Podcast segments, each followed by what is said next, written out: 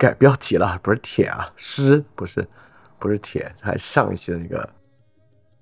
好，我们就说回这是诗啊，我们就说回诗啊。诗歌呢，我认为其实是更远的。就刚才我们读的那些小说啊，尤其是越接近后面的阿道尔夫啊，像金冠啊，我觉得大家咬咬牙都能读。阿塔拉其实也是，咬咬咬牙要读都能读，因为毕竟故事在那摆着嘛，都读得进去啊。浮士德难一点，后几个要读都能读。但诗这个玩意儿，读一两首还行啊，读一两首体会体会，就跟喝了一个你从来没喝过的酒一样，应该是可以的。但甩给你一本诗集读下去，我觉得今天的人几乎已经不可能了。就今天，我们已经不可能以诗集作为单位来来来来来阅读诗了。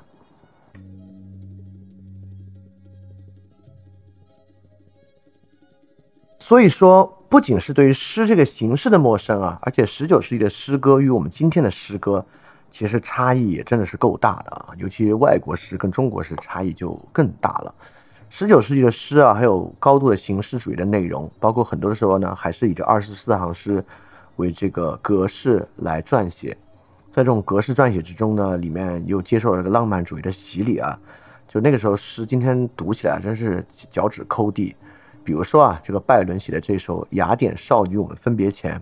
我选这首的原因，当然就是因为拜伦最后去雅典作战了，对吧？而且作为英雄死在了雅典啊，所以拜伦体现出了那一代诗人身上那种浪漫主义情怀的，简直是一个高峰。当然，这是非常真诚的，这也是诗人能够当英雄的时代啊！就这种诗人感觉，就是我作为一个英国人，我并不代表英国政府，但是我作为一个个人本身，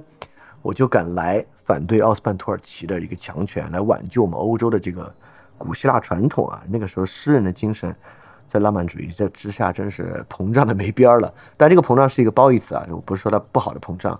是一种非常好的膨胀。那么呢，我就引了这个拜伦写的这首诗啊，叫《雅典少女分别前》，它不是很长，我可以给大家读一下。这个我觉得今天大家很难欣赏这么一首诗。这首诗叫做《呃雅典少女分别前》，它是这样写的：他说，你是我的生命，我爱你，雅典少女啊，在我们分别前，把我的心，把我的心交还，或者，既然他已经和我脱离，留着吧，把其余的也拿去，请听一句我临别前的誓言。你是我的生命，我爱你。我要凭那无拘无束的姬发，每阵爱琴海的风都追随着他。我要凭那墨玉镶边的眼睛，睫毛只吻着你颊上的嫣红。我要凭那野鹿似的眼睛誓语。你是我的生命，我爱你。还有我久欲异常的红唇，还有那轻盈束紧的腰身。我要凭着定情的鲜花，它们胜过一切言语的表达。我要说，凭爱情的一串悲喜，你是我的生命，我爱你。雅典的少女啊，我们分了手，想着我吧。当你孤独的时候，虽然我向着伊斯坦堡飞奔，雅典却抓住我的心和灵魂。我能够不爱你吗？不会的，你是我的生命，我爱你。就是我读着都发笑啊！我我已经算是能读这些东西的人了，但我读着都很难接受。当然，我必须说，呃，这个翻译到中文的部分呢，会比它的原文更尴尬，因为原文的那个英文本身啊。第一，它是使用了很多古英语的，有这个古英语的部分呢，其实读起来这个尴尬感会少一点啊，但是不会少特别多。当然，这首诗里面最减尴尬感的部分是那一句啊，就是“你是我的生命，我爱你”，就是它在原诗里面为什么重复这一句呢？因为原诗里的这一句是希腊文的。啊，我不知道怎么念着希腊文，我也不懂希腊文啊，但是这个希腊文呢，就是这个希腊文的部分没有这么尬，没有翻译的这么尬。如果我翻这个希腊文，我不会翻成“你是我的生命，我爱你”，我会翻成“生命啊，我爱你”，或者“我的生命，我爱你”啊，就是这句希腊文的意思，并没有强烈的非要说这个少女就是她的生命的意思啊。我觉得翻译成“我的生命，我爱你”，它会呃会会尬感会少很多，但是 anyway 它依然非常尬，就是他用了连篇累牍的方式在描写的这个希腊的少女，在我们今天看来啊，这首诗缺乏一些。呃，情绪的深度缺乏一些转折的部分啊，它就是一个直给，对吧？直球跟这个感觉拜伦要跟这个雅典少女直球对决的一首诗啊，大概是这么一个部分。但在当时啊，这个拜伦本身情感的强烈和浓烈的特征，恰恰是他在当时受到欢迎啊，成为席卷全欧洲的一次文学风暴的一个原因啊。所以不仅是诗歌跟我们的关系啊，我们会发现。这种浪漫主义啊，就这种单极化情感的浪漫主义啊，其实是今天我们很难去理解的一个东西啊啊，像这么一首诗。呃，英国诗人呢，当然还有雪莱和济慈。雪莱和济慈呢，我们之后讲到英国的部分，我们再细讲。那我们转过来看看这个德国诗啊，德国诗跟拜伦的诗不太一样，就是尤其我吧，我今天如果还能接受一点呢，我能接受一点点德国诗，尤其是海德格尔如此推崇赫尔德林，呃，认为赫尔德林的诗里面有这个哲思存在啊，诗与思嘛，诗就是赫尔德林的诗。所以你读赫尔德林的诗呢，就不得不戴着这个海德格尔的有色眼镜啊，读起来稍微好一点点。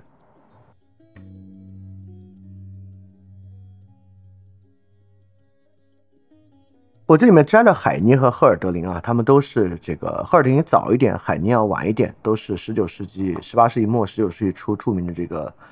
浪漫主义的诗人啊。海涅这一个呢，我觉得海涅这首诗啊，真的是有点像，就像今天那种。我都认为这不太入流那种歌词。海涅这首诗叫《乘着歌声的翅膀》，这、这、这这诗的名字就够够像今天这种有点像两千年左右啊这个选秀节目的一首歌的名字吧，《乘着歌声翅膀》。这诗是这样的啊：乘着歌声的翅膀，心爱的人，我带你飞翔，向着恒河的原野，那里有最美的地方，一座红花盛开的花园，笼罩着寂静的月光。莲花在那等待他那知性的姑娘，我觉得翻这个人翻的有点像鼠来宝，这可能这诗有点俗气，很大一部分是翻译这个人的问题啊。紫罗兰轻笑调情，抬头向星星仰望，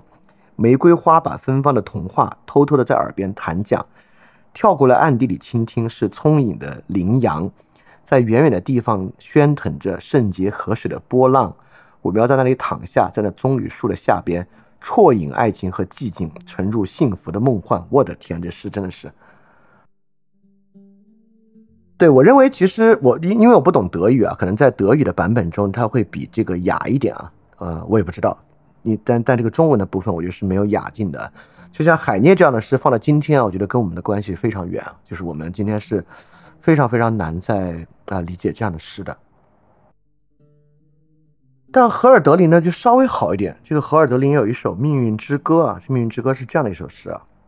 啊，这《命运之歌》说的是：你们在太空的光明里遨游，踏着柔软的云层，幸福的群神，灿烂的神风轻轻地吹拂着你们，像女琴手的仙指触动神圣的琴弦。没有命运的拨弄，天神们呼吸，像酣睡的婴儿，淳朴的花蕾里藏蕴着天真，他们的精神却永远开花。幸福的目光望着宁静的永恒的明朗，可我们命定了没有地方得到安息，苦难的人们消失着，陨落着，盲目的从一个时辰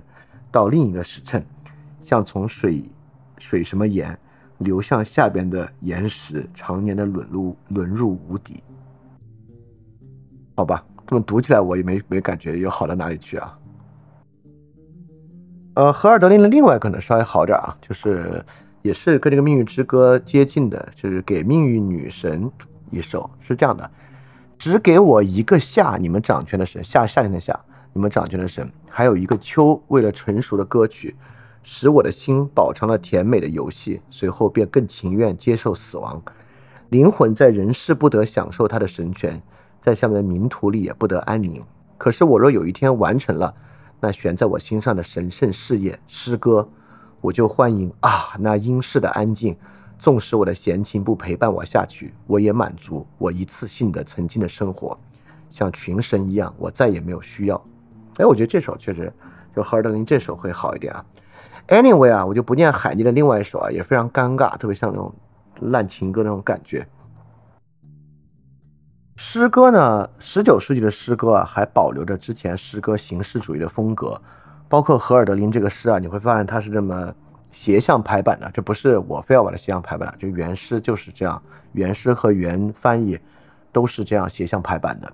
啊，这样斜向排版的，以及这种啊如此浓烈的、直接的、直球对决的诗歌，呃，拜伦的或者说海涅的，其实我觉得比起那些小说啊，距离我们的感觉更远。但是我想提的就是啊，呃。既然这些东西看上去如此的过时，对吧？为什么今天很多人还在提海涅啊、拜伦啊等等的？原因就是因为啊，虽然十九世纪初的诗歌跟我们的关系非常远了，但这些东西对之后造成影响啊，可真是无远弗届。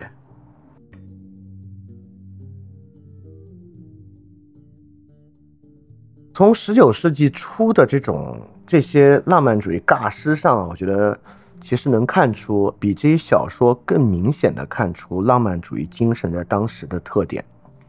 因为在当时啊，就是拜伦、海涅、济慈、雪莱、呃席勒他们啊，比当时这些小说家啊在欧洲的传播和影响力要大得多。就是如果有什么真正在定义那个时候最明显浪漫主义的特征啊。这个浪漫主义的特征还是呈现在这些诗歌之中的，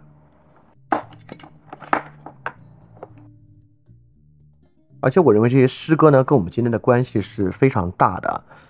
但我们今天的浪漫主义更多被当做，尤其我们批判的浪漫主义啊，是一种呃避世的方法，有点像金冠的一个小说啊，就浪漫主义其实是创造一个精神乌托邦，这个精神乌托邦可以避免我们今天实际生活的问题。但在十九世纪初可完全不是啊，当时的浪漫主义。呃，是站在，比如说像拜伦啊，已经站在了这个第一线，所以拜伦有大量的革命诗歌。其实，在美国的这个独立战争之中啊，也涌现出了大量的诗歌，所以当时诗歌就是一种呃最流行的、最通畅的一种文学形式，反对传统的教权，反对反对传统的君主权威啊，等等等等啊，全是靠这些诗歌完成的。对当时人的这些勇气啊，这些激进的思想啊。基本上全是用诗歌抒发，包含在诗歌中进行传播的。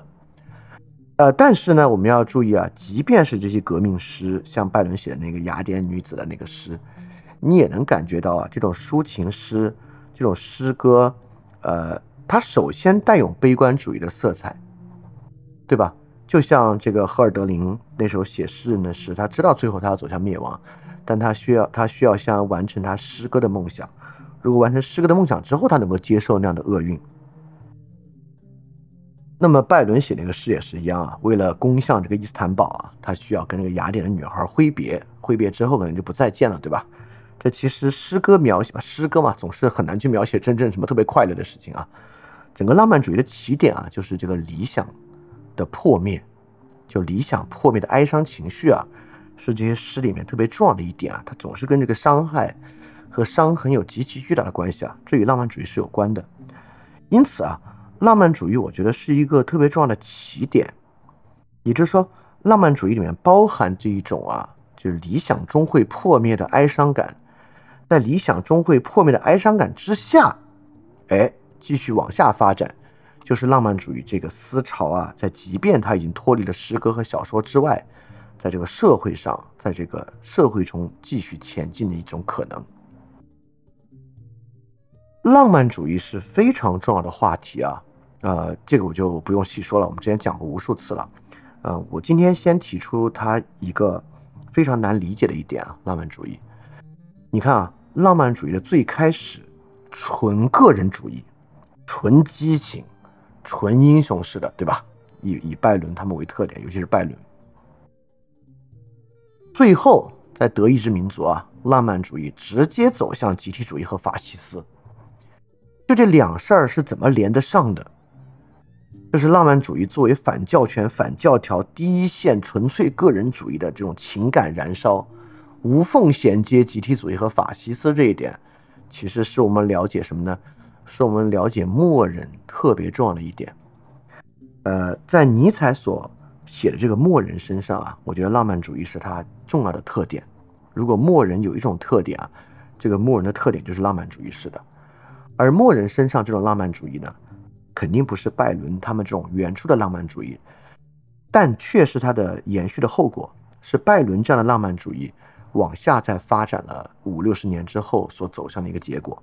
当然啊，这并不是某种误用或者误读，啊，最后走向的集体主义和法西斯已经蕴含在了最开始浪漫主义的基因之中。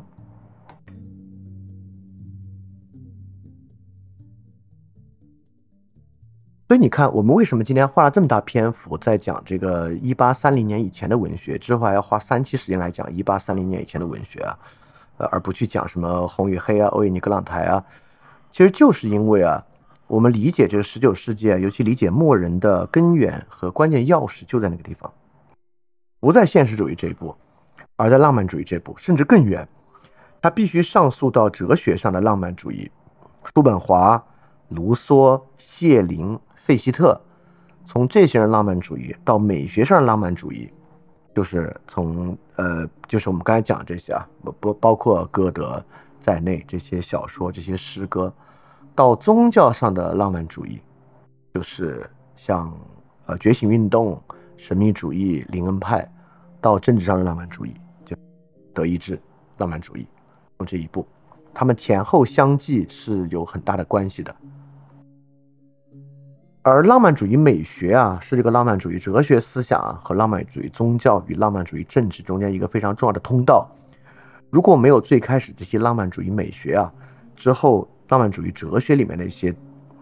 有毒的部分是不会这么轻易的流向宗教与政治的。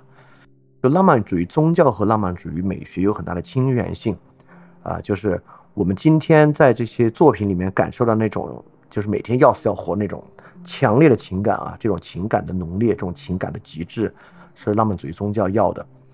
呃，浪漫主义美学中所追求这种形式感和形式力度啊，是浪漫主义政治要的。当然，不仅这两点啊，我只是最简单的分析一下。所以我们完全可以把浪漫主义这一这一场浪漫主义运动啊，包括我们要讲的这个音乐，像贝多芬的，以及绘画，就英国浪漫主义。绘画这一部分，当做一个关键的通道，它就是从浪漫主义哲学通向浪漫主义宗教和浪漫主义政治的一个通道。所以，对这一个虽然短暂且短命的浪漫主义文化运动来讲啊，我觉得对它的深刻理解是尤为重要的。我们就能看到一个纯粹个人主义的情感狂热是怎么走向集体主义狂热的啊！这里面埋葬着，嗯，不是埋葬着，埋藏着对于默人的精神拼图的关键，哎，就是。对于一八三零前浪漫主义的理解了，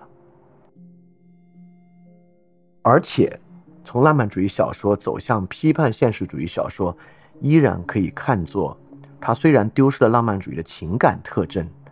但它包含了浪漫主义的情感需要。什么情感需要呢？就是我们刚才讲的，这些小说几乎都在描写理想破灭之后的状态，只是理想破灭，理想破灭之后的情感和过程被平民化了。对，这就是浪漫主义美学的平民化。在我看来啊，就是之后走向现实主义小说的一步，依然可以囊括在浪漫主义的谱系之中。只是他写的是，他写的是，它是一种平民化的浪漫主义美学。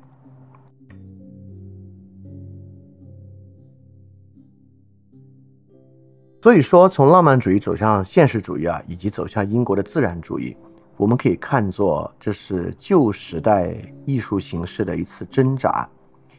我们刚才已经看到了，就浪漫主义的作品上有多少旧时代的痕迹，包括诗歌上的形式主义，主题上与基督教的关系，从古风尚中与罗马和呃希腊的关联，以及与旧的这个贵族制度的关联等等等等等的，在浪漫主义文化中都有。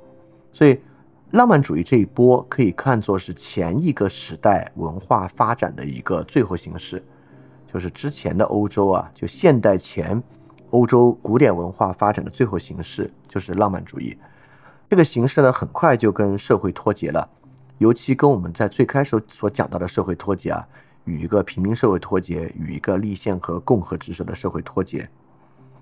与一个高度流动性的社会脱节，与一个呃大规模的社会脱节。所以说，这是它短暂的原因。就为什么二三十年之后啊，几乎这些文学形式就彻底革新了。呃，这就是因为这二三十年啊，真的就是欧洲变化最快的二三十年，尤其是后拿破仑秩序啊，从后拿破仑之后呢，欧洲的巨变导致这些传统的最后一波前现代文化的土壤丧失了。所以，作为一个美学形式本身啊，可以说浪漫主义与新的十九世纪与漫长的十九世纪完全不匹配，所以它像一个流星一样从十九世纪初出现，就快速消亡了。但是，重要的是什么呢？好以以以下这句话重要了啊，大家请竖起耳朵听。但是，浪漫主义塑造的人格，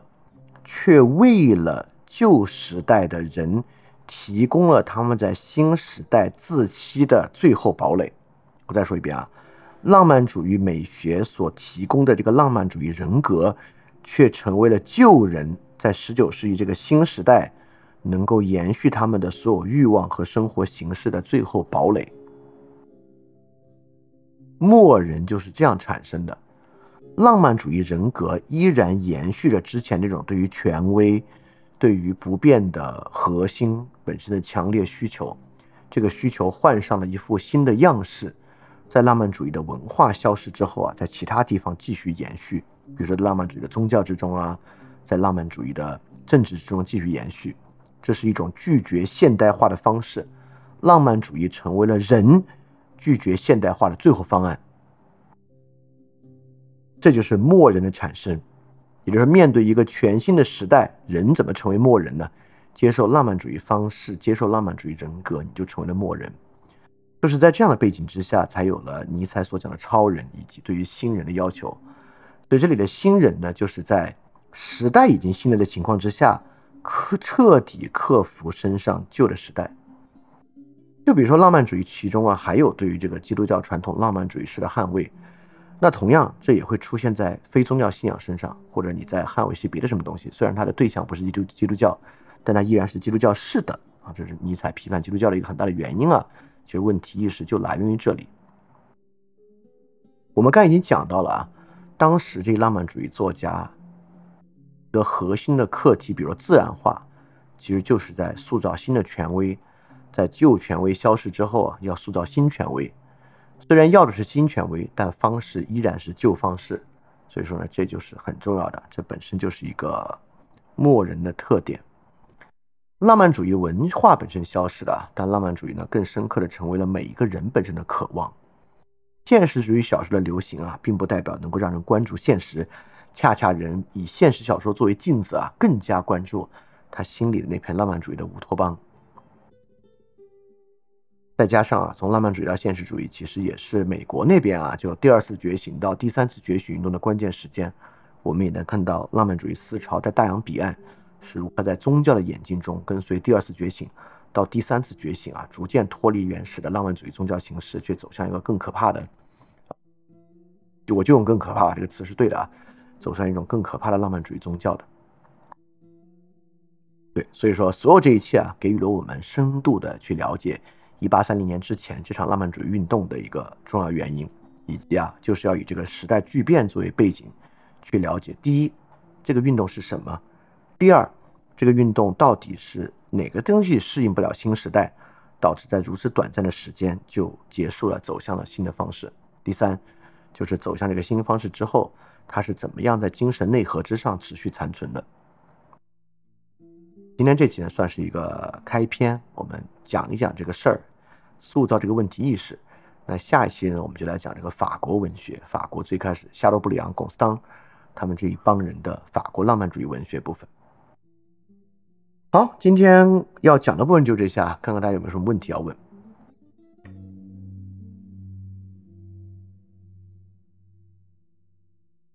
好，第一个问题啊，呃，今天的问题我觉得都会比较难。第一个问题是很难，说歌德为什么在写《浮士德》的时候反而更复古了？呃，这个这个我看到的都有很多多人的讨论啊，就《浮士德》到底是更退步了还是更进步了？对这个问题有很多的讨论。这个复古的潮流，我觉得可能没有一个唯一的简单答案可以去说。呃，这里面有很多原因，我可以尝试拿出来讲啊。第一个呢，跟歌德本身地位的尊崇啊，不断的尊崇有关。在歌德写《浮士德》的时候，他几乎已经是权威了啊，就作为这样的一个权威，他采取一个更保守的姿态是大有可能的。第二，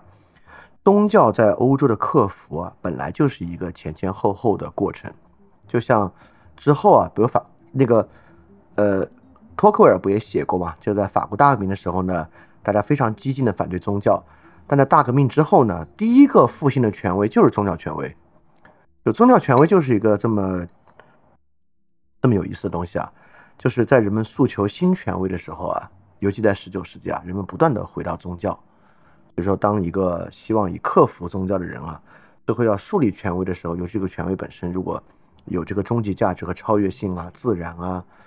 就是多多少少会回到宗教上来，然后这也是一个原因。第三个原因呢，就是，呃，复古是不是一种真的倒退？就是歌德为什么写《浮士德》的时候反而更复古了呢？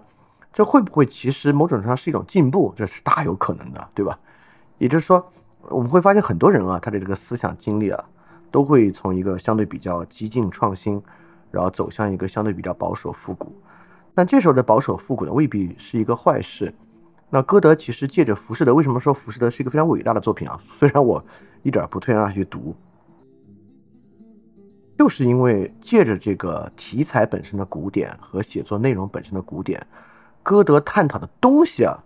却是极其具有突破性和创新性的。也就是说，所谓的《浮士德》就是一个不断上升的过程嘛。也就是说，歌德在这种比较复古的内容之上，所要探讨的内容呢，反而是尼采式的。反而探讨的就是如何不断上升的的这么一个事情啊，就是基本上我们可以说与突破默认状态是有很大关联的一个的主题。所以从这几个角度都可以去理解歌德为什么写浮世的时候会更复古这个事情啊，这是个很复杂的问题。好，第二个问题啊，说这个弗洛伊德心理学是不是浪漫主义的继承？呃，因为弗洛伊德心理学更像是一种文学的创作形式。也可以作为文学批判的参考，呃，我这个反推的逻辑可能不完全成立啊，就是它成为文学评论的参考啊，它是文学式的，它是浪漫主义，不不不不不做这个，但它当然是浪漫主义式啊，就是弗洛伊德心理学高度是浪漫主义式的，因为它符合浪漫主义一个特别重要的一个条件啊，就是呃一切外部的对象最后都会成为内部意志的一个对象，会成为内部意志可以去左右的一个东西啊。这个是浪漫主义哲学里面很重要的一部分，啊，也就是叔本华式的唯心主义哲学嘛。就叔本华的那套东西呢，可以说跟弗洛伊德哲学有非常亲缘性的关系啊。弗洛伊德哲学跟叔本华是有延续性的，而叔本华呢是这个浪漫主义哲学里面很重要的一个环节。对弗洛伊德强调意志，强调利比多，强调这个人的这种呃生存本能和性的本能。呃，并且以此为核心啊，用一个力学方式推演，这本身从起点到方式上都是高度浪漫主义的，及他不断向内的这一点也是非常浪漫主义的。所以弗洛伊德的心理学是典型的浪漫主义啊。好，这个问题啊，说既然浪漫主义的艺术影响这么大，可以举例说浪漫主义的很多。刚才我们说的这些都是啊，这些文学家也是。然后音乐家就比如贝多芬，然后英国有一大堆画家，之后比如透纳这些都是典型的浪漫主义的画家，就是浪漫主义的艺术非常多啊。这个，这个我就我我就不在这报菜名了，这个你可以去维基百科就搜浪漫主义，它应该能比我列的更全一些。那我觉得这个问题比较好回答的是，那到今天有还有浪漫主义艺术吗？有啊，今天浪漫主义非常多啊。呃，或者说，在这个末，在今天这个末人时代啊，就大量的浪漫主义内容，其实都是大量的内容都是浪漫主义式的。呃，比如说啊，我说一个大家想不到的纯浪漫主义文学作品，也不说文学作品吧，纯浪漫主义小说流派，我猜你们一定想不到啊，玄幻修仙，玄幻修仙这个门类是纯浪漫主义式的。就主人公的突破，全是对于痛苦的接纳和突然的内在超越所完成的。内在超越带来外在的巨大超越，当然这是非常烂的那个浪漫主义作品啊。像这种作品的内核就是浪漫主义式的。还有我之前批判过的那个《心灵奇旅》，就是很浪漫主义。那那部个电影的内核也是浪漫主义的，或者说浪漫主义就是今天最烂俗的一个类型。太多了，好莱坞电影最后这个主人公因为爱突然爆发，对吧？这个反派正在话多的时候，这个主人公啊，在这个最大痛苦之下，一为了爱突然一下就赢了，这不这就是浪漫主义？这个思路就是浪漫主义的，所以说太多了，太多了。然后这里有说肖邦，哎，对，肖邦是浪漫主义，但肖邦是浪漫主义里面，呃，我觉得肖邦这个例子非常好啊，这个补充。但我要说一句，肖邦啊。肖邦是浪漫主义里面一个很特殊的一点，肖邦体现出了浪漫主义这个概念的宏大。肖邦是大典型的浪漫主义里面的民族主义，民族主义与浪漫主义有极大的，呃，我都很难讲它是亲缘性还是一个子类别。民族主义是浪漫主义这个思潮下面特别重要的一个，尤其你看德意志民族主义啊，就是跟浪漫主义亲缘非常强。所以肖邦是典型的浪漫主义艺术家，但肖邦的谱系。更偏到浪漫主义这种民族主义的这一部分。好，这里有个问题啊，说前现代世界中的浪漫主义是什么样的？与十九世纪有什么区别？对，这个浪漫主义啊，绝对不是之后才发生的。你可以发现这个词，这个词根讲的不就是罗马式吗？所以其实罗马式很大程度上就是当时对于浪漫主义的一个想法。所以浪漫主义呢，是在十九世纪之前就存在的。之前的浪漫主义跟十九世纪有一个非常大的区别。之前的浪漫主义由于存在在一个宗教世界之中，所以之前那种激情和之前那种强烈的情感和情绪，它还是包在那种亚里士多德的世界之中的。也就是说，之前依然有一个最高的东西支配着这些浪漫，这个支配着的浪漫的部分就是神意，对吧？神意本身支配着浪漫，甚至宗教的浪漫主义里面也有大量文本的内容啊，支撑的或者笼罩的这个浪漫之上。所以，十九世纪浪漫和之前浪漫如果有很大的区别啊，就是十九世纪的浪漫可以支撑这个情绪的东西就变得非常多了，包括情绪本身，包括哲学意义上的个人，包括民族主义等等等等，都可以成为支撑这个浪漫的点啊。所以，我觉得前现代主义浪漫跟十九世纪之后的浪漫当然有非常多的区别啊。其中要我说最大的一个区别就是权威的区别，就从之前的唯一权威之后，这个浪漫可以有很多不同的权威支撑。啊，这里还有个同学，就是刚才问题应该是之后的一个小，就是科幻，对吧？你说这个玄幻很容易理解是浪漫主义啊，科幻里面有没有浪漫主义？当然有浪漫主义啊，甚至啊，我要说啊，科幻这玩意儿就是浪漫主义的产物啊。你你你你可以感受感受这句话，就是我们的征途是星辰大海。我我我，首先啊，这话的意思不是说这句话很浪漫，不是说这句话本身很浪漫，就是。这个我我我不知道，我应该不用多做解释吧？就是浪漫主义跟爱情的浪漫是两回事啊。我们在爱情里说，哎呦，这个人真浪漫，这跟浪漫主义的浪漫不完全不是一个东西啊。所以科幻的浪漫，我并不是说这句话有文学性，意思它很浪漫，跟这完全不是意思。就是科幻的浪漫在哪在哪里呢？就是就在于科幻这个事儿本身就是从人的心里面构造了一个根本不存在的目标，并且把这个目标认定为至高的。所以，我们的征途是星辰大海的浪漫性在于，这个征途的目的，星辰大海啊，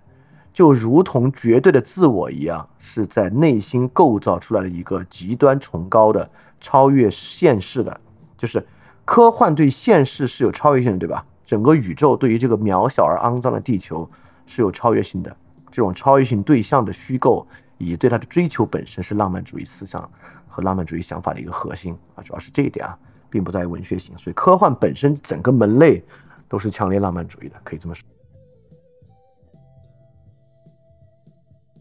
好，这个十九世纪从浪漫主义到现实主义的过渡有哪些标志性的作品和事件啊？标志性作品就是我们在那一列到的那一批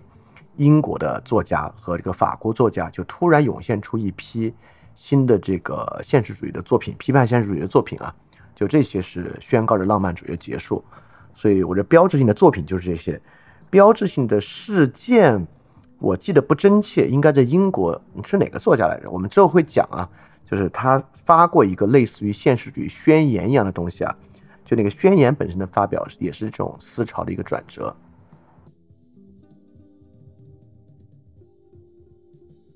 好，这个问题啊，说《悲惨世界》是浪漫主义作品吗？它浪在 悲还是浪在惨？就《悲惨世界》从谱系上当然算是个批判现实主义的作品了，是批判现实主义作品。但我们之后要讲的应该就是这些批判现实主义作品，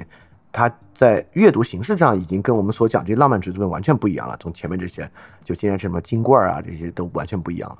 但是我们要说的是，它其实在内核上跟浪漫主义的延续性在哪里啊？就是它如何作为一种美学管道，把这个浪漫主义精神传下去了，主要是这一点。但《悲惨世界》本身。呃，应该是个批判现实主义的作品。好，这个问题，这个问题，我觉得我能回答一下，但我我可能回答的方式预想不一样啊。就是这里有个同学问，普鲁斯特的作品属于浪漫主义吗？就是这样吧，就是呃，不是这样吧，就是浪漫主义这事儿不是一个不是个动物分类学，就是这属于哺乳动物啊，还是属于这个节肢动物啊？不是这么一个东西啊，就是。浪漫主义这东西更多被我们来描述十九世纪初这场短暂的在各个领域迸发的这场文化运动。我们完全可以说，这场文化运动之后，呃，艺术这个事儿本身啊就已经沾上这玩意儿了。就是怎么着里边都有杂交一点浪漫主义。所以说，我们一定去分清这是浪漫主义，这不是浪漫主义。呃，除非啊，这个作家本身有强烈的反浪漫主义的倾向和有意识的创作，这个东西我要的就是一个跟浪漫主义截然相对的现实主义。不然，我们就可以说啊，你多多少少都会沾染那个玩意儿，因为那玩意儿已经成为一种很基本的一个思想状态了。所以说，我认为就是普鲁斯特的作品属不属于浪漫主义，就是就可能之后我们问的更好的问题或者更好的反思，就是说，我们当然可以说哪个几乎是纯浪漫主义的，都不带不带什么别的东西，或者我们反过来也可以问这里面浪漫主义的成分是什么，这个成分有没有影响到他这个作品的主旨或主轴表达等等等等啊。这这这些都是可以问的。好，这个问题啊，说这个这个这个近三十年的文学艺术有哪个走出了浪漫主义？举例还是很多的啊。首先，这个浪漫主义，我也你大家大家也别把它想成像这个病毒一样哈，大家都感染了，也不太是。其实有很多，比如说我说一个门类吧，它都不都不是什么什么太高雅作品啊，就有一个门类就偏黑色的电影啊，就是现在有一类。它根本就是以这个描写残酷为主的，就这种描写残酷的黑色电影本身，浪漫主义的色彩相对会较少一点，因为它并不用去树立一种胜利在里面啊，它最后就没有胜利，压根就是失败的。这种作品里面，浪漫主义的色彩就会少一点。而且我认为，其实越好的东西里面都不太有浪漫主义，因为你在让我想举例子嘛，我就想 FF 三零。我就想，F F 三里面哪个导演有浪漫主义？我就想，现在讲的都没有啊。比如说我，但这里面他们他们都太老了。我说一个近点的吧，我就说一个电影，大家可以去看看看，就是没有浪漫主义能长什么样，很有意思啊。呃，那个泰国一个导演啊，叫阿比查邦维拉斯哈古。这个阿比查邦维拉斯哈古有一个电影叫做《Syndrome and Century》，就国内翻成《恋爱症候群》，我觉得瞎他妈翻。呃，明显这个电影应该分成世纪症候群啊，或者如果要我翻，我就翻二十世纪症候群，反正 Syndrome and Century，完全零浪漫主义啊这种电影。所以我觉得，其实比较好的作品里面，基本都可以拍出浪漫主义啊。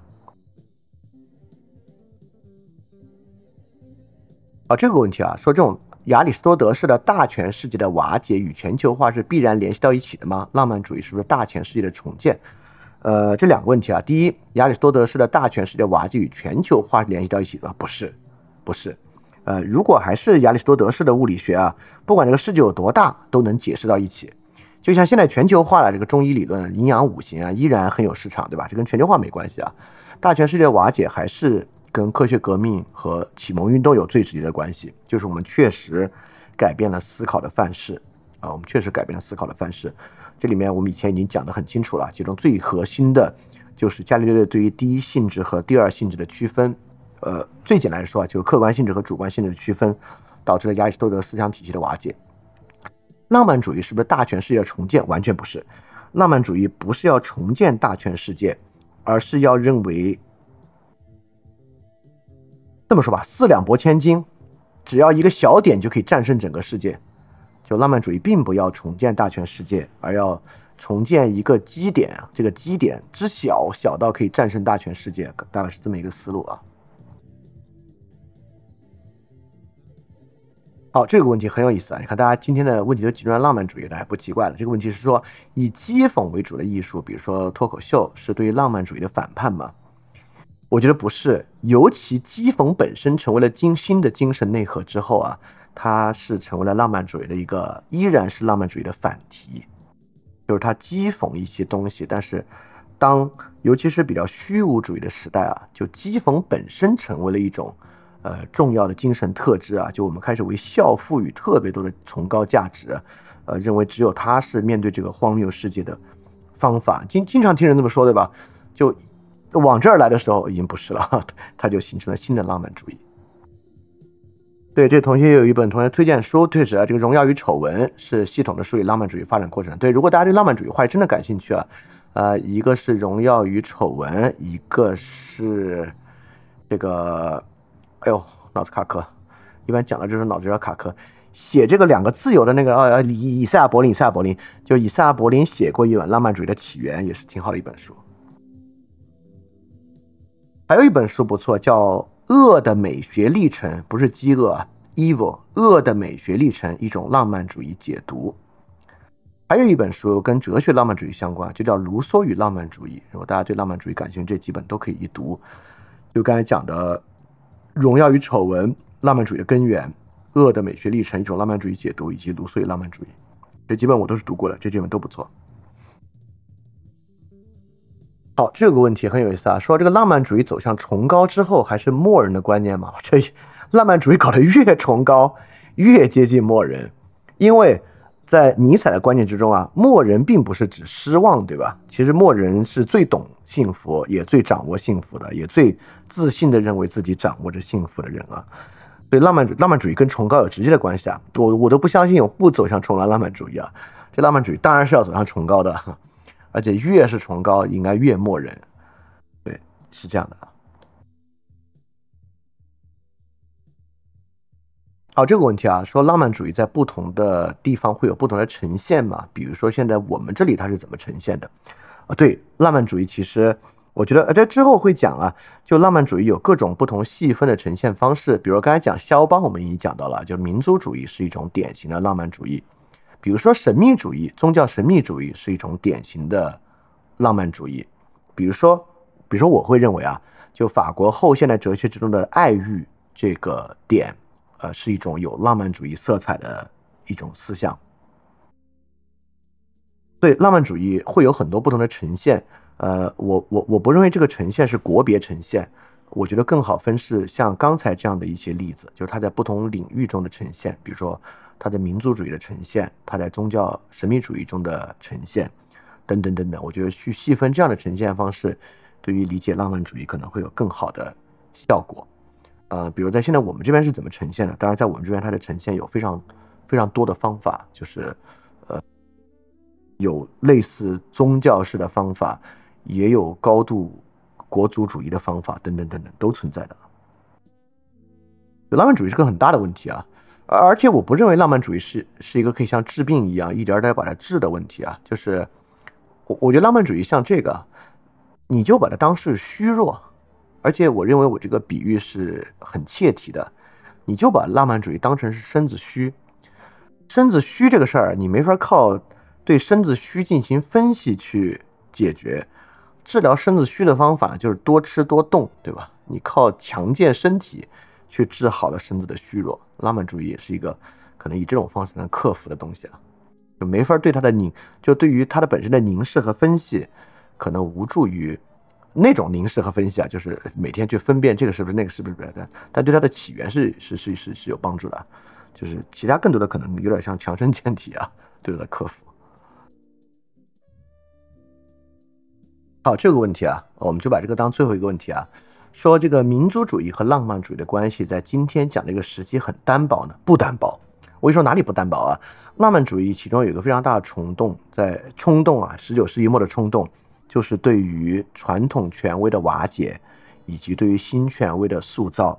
在传统权威的瓦解之中，对于天主教的瓦解，一个很重要的东西就是地方性，对吧？天主教建立的是一个在全欧洲或者在全天主教的统治范围之内一模一样的秩序，包括语言、圣歌、教理。新教本身就是一个强烈有地方性的一种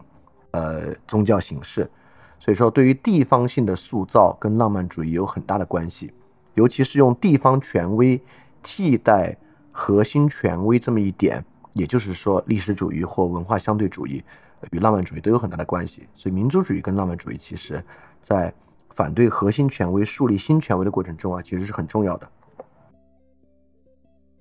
好，那我们非常感谢大家的时间啊。那我们今天这期讲到这里结束，我们下周一还会继续。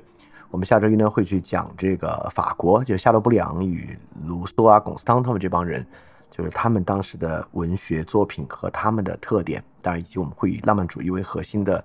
呃问题意识啊来看待这个问题。好，那我们下周一再见。大家记得敢于相信，也敢于分享你的相信。对，刚才还有另外同学那个问题我就不录进去了。你说周一的课程一共是几次？呃，我基本上。在二零二三年啊，饭店在不断完善自己的服务体系，包括原来的电台节目《世界苦茶》的 Newly Digest 每天都有新的视频节目，基石计划以及各种各样的沟通平台啊，我一个人能够完成这么多的事情啊，其原因呢，就是因为我可以心无旁骛的创作，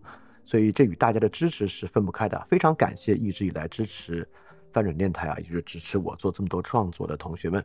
也希望呢能够获得更多朋友继续的支持。欢迎大家在 Patreon 和爱发电支持翻转电台，来构建一个能够更好为大家服务的免费的服务体系。好，如果你希望啊通过爱发电和 Patreon 支持泛软电台呢，请去 Show Note 查看这个支持的地址。非常感谢大家，非常感谢你收听本节目。如果希望每周一加入微信群，跟我们一起学习，提出问题，看到每次分享的 Keynote，可以微信添加想借 Joy Share 想借的拼音 X I N G J I E，Joy Share J O Y S H A R E。并说牛津通识读本就可以被我们拉入群中，每周一起学习了。欢迎你来。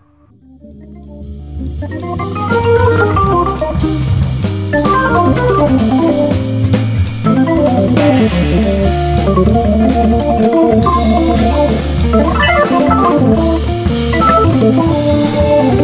you.